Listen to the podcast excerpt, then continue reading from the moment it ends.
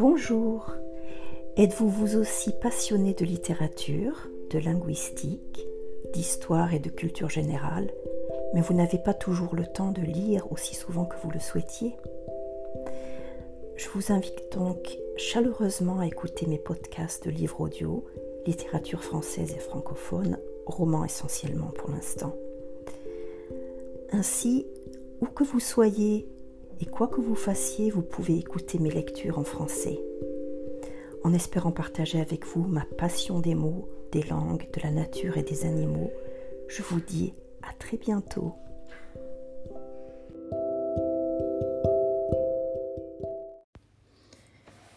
Ma vie avec Mozart, Éric Emmanuel Schmitt, édition Albin Michel, 2005, page 119. Cher Mozart, L'enfance est un pays que l'on traverse sans s'en rendre compte. Sans s'en rendre compte. Arrivé aux frontières, si l'on se retourne, on remarque le paysage, mais c'est déjà trop tard. L'enfance ne s'aperçoit qu'une fois quittée. J'ai longtemps pensé qu'il y avait une seule manière de la regagner, par le souvenir. La mémoire, parfois sous l'effet de la volonté ou d'une sensation, permet d'en découvrir des fossiles. Or, il existe un autre chemin, pas souterrain celui-là, moins obscur, qui redonne accès à, ce territoire lointain, l'art. Tu m'as révélé cette nouvelle voix en me faisant entendre la flûte enchantée. Une chose me frappait, ton opéra le plus enfantin, peuplé de monstres, de trappes, d'animaux qui dansent, de palmiers en carton et d'instruments magiques, s'avère ton ultime opéra. Lorsque tu avais 11 ans, tu composais des drames beaucoup plus sérieux, plus adultes, plus graves, plus ternes. L'esprit d'enfance vient avec les années. Comme toi, en tant qu'auteur, je ne me suis montré capable d'écrire des histoires dont les héros sont des enfants qu'une fois passés mes 35 ans. À quoi cela tient-il? Sans doute faut-il beaucoup de maîtrise et d'abandon pour oser la simplicité. On doit renoncer à épater les pédants, les demi-érudits, tous ces personnages érigés en juges qui ne discernent le talent que si une complexe sophistication l'encombre, qui détectent euh, l'intelligence au fait que quelque chose leur échappe et qui repèrent le génie à l'inavouable ennui qu'ils éprouvent. Un art qui se revendique savant, qui, souligne à chaque instant ses origines et ses ambitions culturelles. Un art bien prétentieux gagne aisément la faveur des esprits qui se croient sérieux.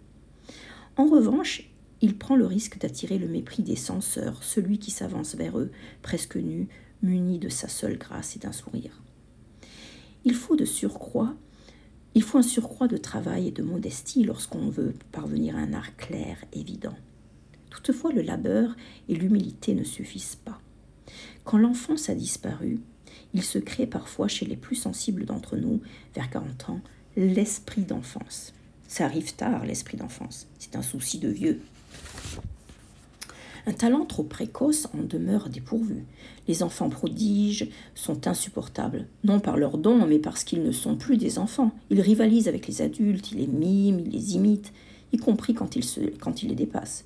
Ils les singent encore. Ils n'expriment pas leur monde, ils viennent s'exprimer dans le nôtre. Aussi ne puis-je m'empêcher, lorsque je subis les exploits de, ces virtuoses prématurées, d'avoir l'impression d'écouter des nains plutôt que des gamins. Malgré l'habileté flagrante de ces adultes rétrécis, je renifle l'imposture. Quelle que soit l'admiration qu'on marque, on est toujours gêné lors des expositions de bonsaï. On a mal pour eux, pour leurs racines amputées, leurs branches tordues, leurs soifs trompées. On ressent la violence infligée à la nature, l'entorse au, au développement. On éprouve du ressentiment contre le bourreau esthète qui a triomphé d'un plus faible que lui. Même écrites par toi, qui fus enfant prodige, les œuvres d'enfance n'ont rien d'enfantin, rien de maladroit. Lorsqu'on y prête l'oreille, on croit reconnaître les compositions solides d'un de tes contemporains adultes, celles de ton père par exemple. À de rares exceptions près, elles ne sont pas surprenantes en, soi. Le surprenant, c'est que tu les aies rédigées à cet âge-là. Durant tes vingt premières années, tu fais montre de beaucoup de savoir. Défaut de jeunesse, le savoir. La simplicité arrive ensuite et l'enfance à la fin. Au fond, tu es la preuve qu'on peut survivre à une enfance prodige. et que le talent, l'habileté technique, la virtuosité n'empêchent pas un jour l'inspiration et le génie de s'imposer. Dans la flûte enchantée, l'esprit d'enfance est advenu. Qu'est-ce? Pour l'appréhender, il faut avoir fréquenté ce pays en marge où l'amour lie les êtres, un univers riche de douceur, de câlins, de mélodies, de mélodies maternelles, de bras sur lesquels on s'assoupit. Sous ce ciel-là, on se réveille avec autant de bonheur que l'on s'endort. On s'abandonne passionnément au jeu, on se jette tout entier dans ce que l'on fait. Chaque instant, se savoure intense. Le maître sentiment de ce lieu chaleureux est la confiance. On ne doute pas d'être aimé, on ne doute pas qu'il y ait un, sens aux choses, on ne doute pas qu'il existe des réponses aux questions qu'on se pose. Si l'on étudie, ce n'est pas pour se nourrir ou échapper à la misère, c'est surtout pour satisfaire ses parents. Lorsqu'on reçoit une sanction, c'est de la main qui peu après nous cajolera ou nous offrira un gâteau. Pour autant, l'enfance ne reste pas dépourvue de frayeurs considérables, d'inquiétude devant la cruauté et de révolte contre l'injustice. Il y règne toutefois une intense foi lumineuse. L'enfance est une métaphysique, la conviction qu'il y a un ordre, un sens, une bienveillance au-dessus de nos rêves, ces grandes personnes admirées et redoutées qui détiennent tant de secrets. L'univers apparaît mystérieux davantage qu'absurde. Peut-être est-il immense, profond, ignoré, ténébreux, cependant ni vide, ni stable, ni instable. S'il m'empêche en partie, ce n'est pas parce qu'il est. Pardon. S'il m'échappe en partie, ce n'est pas parce qu'il est illimité, mais parce que moi, l'enfant, je suis limité. J'ai néanmoins la possibilité de l'explorer ou de consulter un père, un professeur, un maître, un quelconque euh, euh, Zarastro plein de savoir et de sagesse. Je verrai plus tard. Ne vivant qu'au présent, j'estime avoir le temps. Y a-t-il un âge plus intelligent que celui où l'on apprend, où l'on s'étonne? Plus actif que celui où l'on ne gagne pas son pain? Pourtant l'enfant demeure humble, convaincu de son infériorité. Il se sent faible, raison pour laquelle il se rêve si souvent en héros. Il n'ignore pas qu'il ignore. Il a besoin des autres qu'il est, est disposé à aimer, dont il attend spontanément qu'il l'aime en retour. Il croit à des pouvoirs que les hommes n'ont pas encore humiliés, le pouvoir des mots, le pouvoir des fables, le pouvoir de la musique. Les premiers mensonges lui feront perdre la confiance dans les mots. Les premières fables démenties le rendront sceptique. Et peu à peu, le bruit couvrira la musique. Toi, Mozart, à quelques mois de ta mort, tu y crois toujours. À moins que tu n'y crois enfin.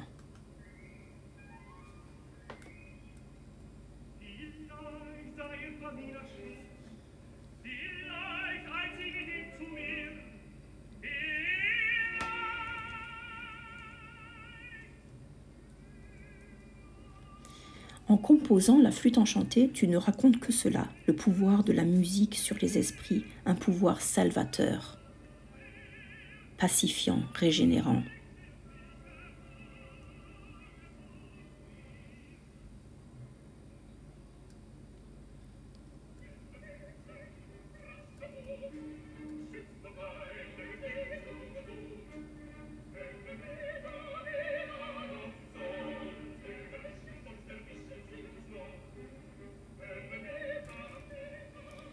Tu fais mieux que le narrer, tu l'exprimes. Comment retrouve-t-on l'enfance en musique? Par l'économie des moyens. Il faut peu de choses pour occuper un petit.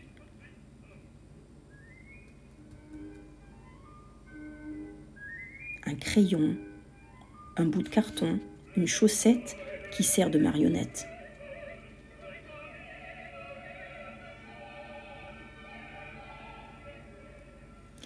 Tu allèges l'orchestre afin de le rendre aérien, coloré, timbré, au service d'un trait rond et d'un clair dessin des phrases, de sorte que la musique ressemble à un corps de gamin, un corps frêle, souple même, souple même s'il n'est pas doté de puissance athlétique.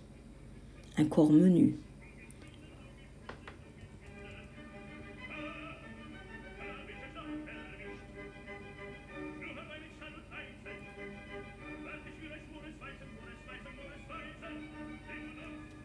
Élaborer une mélodie simple qui ne soit pas sommaire, évidente, qui ne soit pas rustique, cela demande beaucoup de talent, de travail et de goût. Certainement a-t-on besoin d'accéder à un âge avancé pour y arriver. Toi, tu y parviens à 35 ans.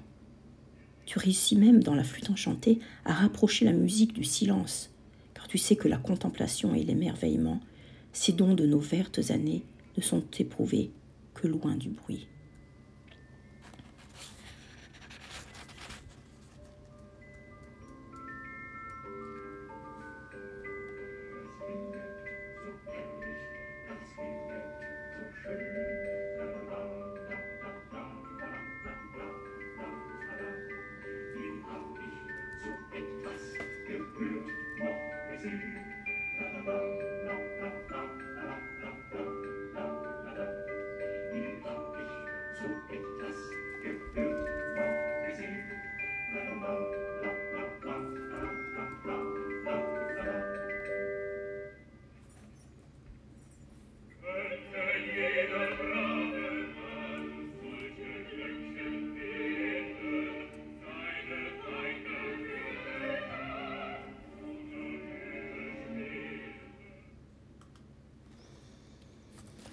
Page 128. Cher Mozart, savais-tu, lorsque tu y composais, que tu écrivais de la musique ancienne? Eh bien, rassure-toi, aujourd'hui, quelques individus s'en rendent compte à ta place. Avant de t'interpréter, toi, l'homme moderne qui était si sensible au progrès de la facture instrumentale, ils vont chercher des trompettes usagées, des cordes pourries, des des pianofortes antidiluviens qui semblent jouer du fond d'une piscine. Certains vont même jusqu'à s'habiller en costume du XVIIIe siècle, se poudrer, se coiffer d'une perruque, et j'en soupçonne quelques-uns par fidélité aux usages, de, aux usages de ton temps d'aller uriner derrière les rideaux du salon. Récemment, j'ai proposé à l'un d'eux de se faire arracher une dizaine de dents pour s'approcher de, de, de ton époque. Page 130. Cher Mozart, la musique répond oui à une question qu'on ne formule pas toujours. C'est ce que j'ai éprouvé à 15 ans lorsque tu m'as retenu de me suicider. C'est ce que j'éprouve jour après jour lorsque j'ai besoin d'entendre quelques notes, le, chant d'une voix ou de passer une heure à jouer du piano. Telle une éponge qui reprend du volume, je constate que je vais mieux. Mais en quoi allais-je mal? La musique pense notre inquiétude fondamentale. Que faisons-nous sur Terre avec ce corps friable et cette pensée bornée, apaisante, tout entière dévouée à la célébration de l'être? Elle nous arrache à la tentation du vide et nous remet sur le chemin de la vie. Les religions, qu'elles soient d'église ou d'État, le savent bien puisque leur rite utilise la musique en permanence. L'expérience de la musique à partie liée L'expérience de la musique a partie liée avec l'expérience mystique. Connaissant les deux, je ne peux m'empêcher d'en souligner les similitudes secrètes. On traverse un moment où, enfin, les questions cessent. Lors de ma nuit sous les étoiles, perdue dans le désert du Sahara, tandis que j'avais l'intuition de me trouver en compagnie de Dieu, l'interrogation, cette tension, ce souci permanent de mon esprit, s'est interrompue pour laisser place à cette plénitude satisfaite. L'être l'emportait sur le néant, la présence sur l'absence, le son sur le silence comme lorsque je t'écoute. Expérience mystique ou expérience musicale. Il s'agit d'un instant suspendu dans le temps. L'événement se révèle si intense que l'on ne peut le mesurer à l'aune habituelle des secondes, des minutes ou des heures. On participe à une extase détachée qui a ses propres lois, son organisation. Même si l'intellect se tait, cela n'est pas dépourvu de signification. Au contraire, on ressent qu'un autre ordre se substitue à celui qu'on a appris, une logique inédite, souterraine, sans doute celle des sentiments.